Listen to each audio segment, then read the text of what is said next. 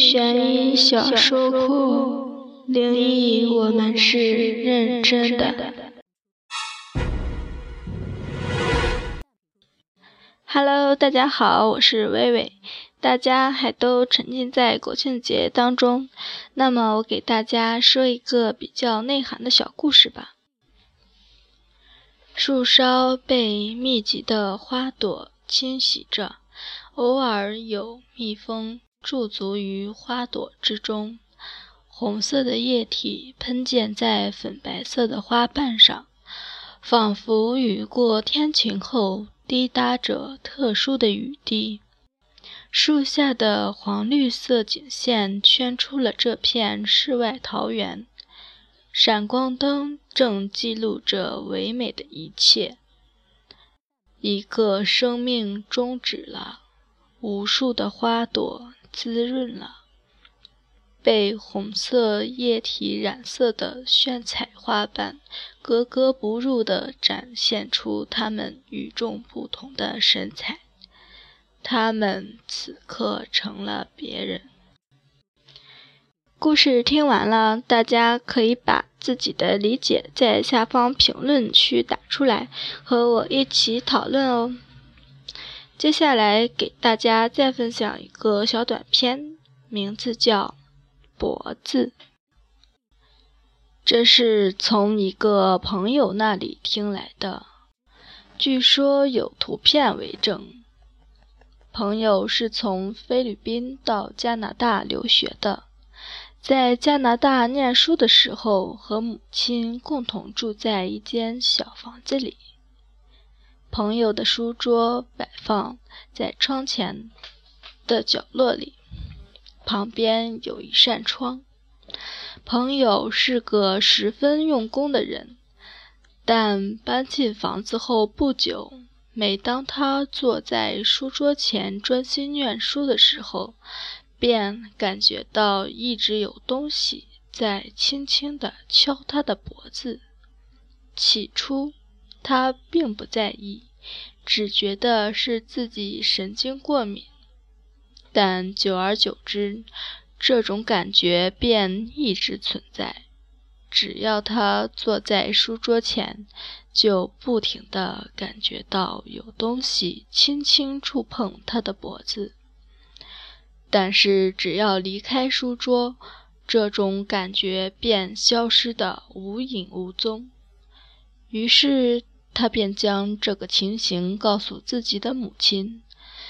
母亲找了个算命先生询问，算命先生告诉他，有许多肉眼看不见的东西可以被照相机捕捉。于是就叫他下次再有这种感觉时，马上拍下照，说不定就能解开谜底。朋友半信半疑。回到家后，便回到书桌前念书。不一会儿，又感觉有东西轻轻敲他的脖子。他母亲马上替他拍了张照片，赶紧送去照相馆冲洗。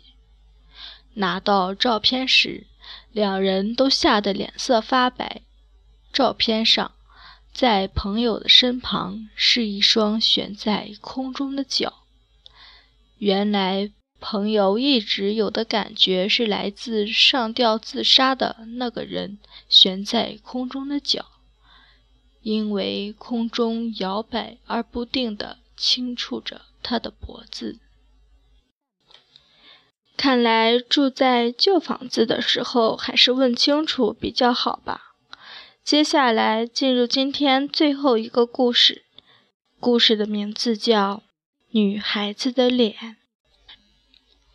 玲玲和秀美一同来到了他们梦想已久的国度——日本。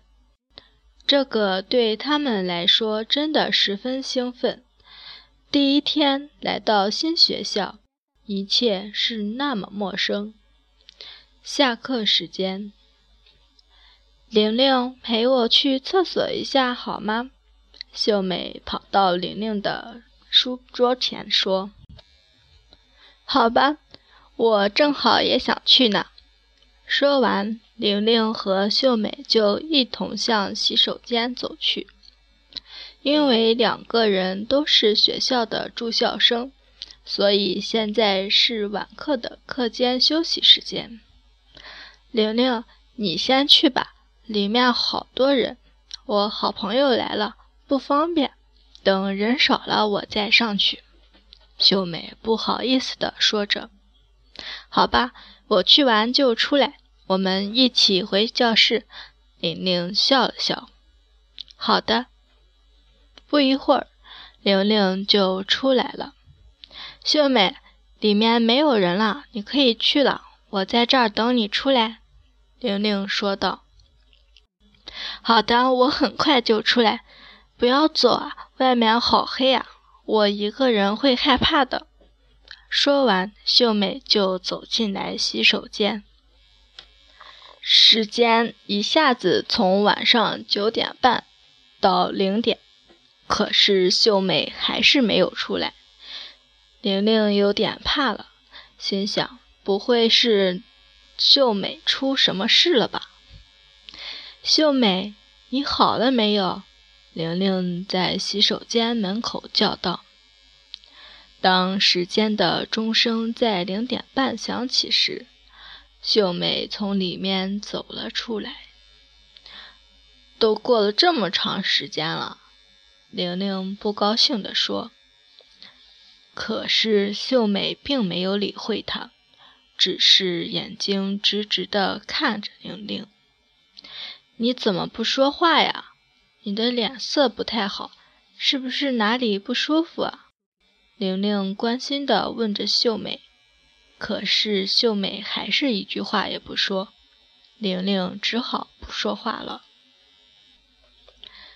当二人走到教室门口时，秀美突然一抖，然后说道：“玲玲，你怎么不理我啊？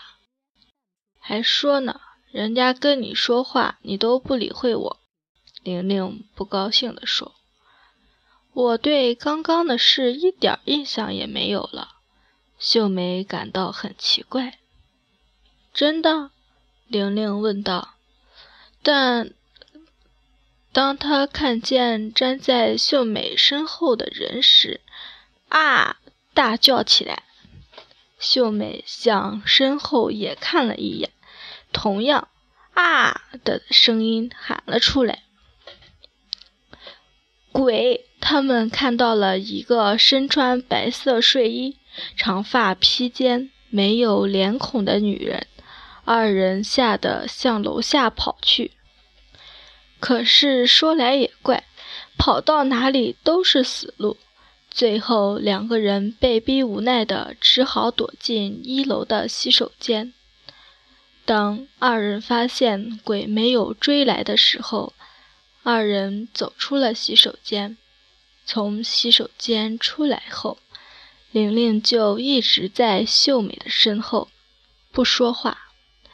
在秀美转身的时候。